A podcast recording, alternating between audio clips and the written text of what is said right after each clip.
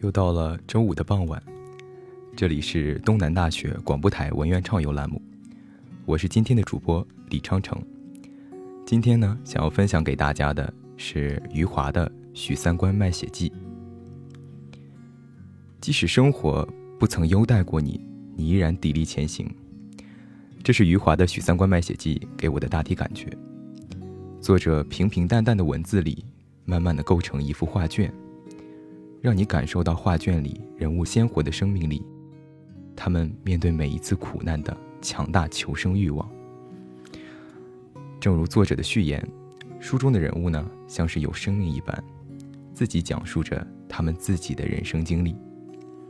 透过话语，这又像一场激动人心的电影，又像一段深植人心的过往，在脑海里飘荡着许三观写的一生。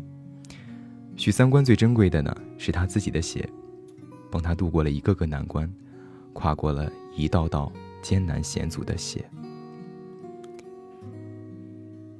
许三观卖过十一次血，第一次卖血是因为好奇，跟随同村的龙根和阿芳进城卖血，卖血后在胜利饭店，学到了龙根和阿芳的那一句：“一盘炒猪肝，二两黄酒。”黄酒给我温一温。这句话也成了许三观生命中的一句话，像是胜利凯旋的战歌。从此，许三观开启了他卖血之路的征途。随后，许三观用这次卖血捷足先登，娶到了许玉兰为妻。许三观和许玉兰的婚姻呢，是吵吵闹闹、平淡朴实、家长里短、相濡以沫，共同进退。这是他们。婚姻生活平时的面貌，一起携手度过一次又一次的难关。在文革时期，许玉兰被污蔑为妓女而遭到批斗，许三观则一直守护在她的身边，为她送水送饭，为她按摩因站了一天而麻木的双脚。在一次家庭批斗会上，他们也终于打开了彼此的心扉，珍惜患难与共的情感。第二次卖血是为了儿子一乐。一乐打伤了方铁匠的儿子，要赔医药费。但对于一乐不是自己亲生儿子的许三观，很不是滋味。对一乐又爱又恨的矛盾心理一直折磨着许三观。他爱，是因为一乐的性格和行为跟他是如此的像；他恨，是因为所有的人都说一乐不像他，不是他亲生的。第三次卖血是为了一直暗中喜欢的林芬芳。丝厂女工林芬芳因摔断了腿而在家中养伤，许三观去她家中探病，乘虚而入得到了她。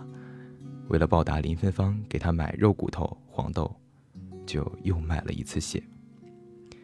第四次卖血是为了让全家人不挨饿，在大饥荒的环境下，吃了五十二天玉米粥的许三观一家。实在受不了了，而他为家人走进了医院。让我倍感温情的是许三观背上一乐，去胜利饭店吃面条。他对一乐感情的矛盾和他的做法，深深的触动了我每一根神经。许三观是他四叔背回家的，而他现在呢，背着一乐回家。从许三观能够放下执念接受一乐，也让我感受到了许三观温情的一面。许三观用菜刀在自己脸上划了一道口子，又伸手摸了一把流出来的鲜血。他对所有的人说：“你们中间有谁再敢说一乐不是我亲生儿子，我就和谁动刀子。”这也让我感受到了许三观的温暖。在之后的大跃进、文革、知青下乡的背景下，许三观先后为了得了肝炎病的一乐下乡和宴请二乐的生产队长去卖血，最后。为了治疗一乐的病，许三观又去卖了五次血。从临滏到长宁，在卖血的路上，他也体会到了路人给他的温暖和真情。命运多舛的许三观，面对着生活不间断给予他的苦难，绝不放弃，也让我感受到他的责任、亲切、善良、坚韧以及乐观。这同样也让我想到，在飞速发展的信息时代。互联网给我们呈现了许多在底层生活挣扎奋斗的可爱的人，比如生活在北上广深城中村的人们，他们和每座城市如此接近，却又显得如此遥远。曾在自媒体看过《巡逻现场实录》的节目，有一期描述巡警发现了某房屋的合租房，而每间合租房都有上下两张铺的钢架床，安全通道呢拥挤不便。节目里巡警说，这是危及生命安全的合租房。生活在这样的环境里的人，又何尝不是为了在这些大城市生存下去、实现梦想而卖血呢？书的最后。医院的血头早已换人，是一个年轻的小伙子，嫌弃许三观的血，并嘲讽他年老的血只能用来当猪血，让人刷漆。这让许三观痛哭流涕。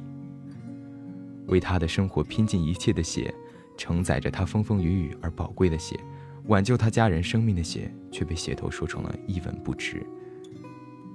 对此，许三观潸然泪下。平凡。普通的生命，却谱写着惊涛骇浪的人生，演绎着独特的生命话剧。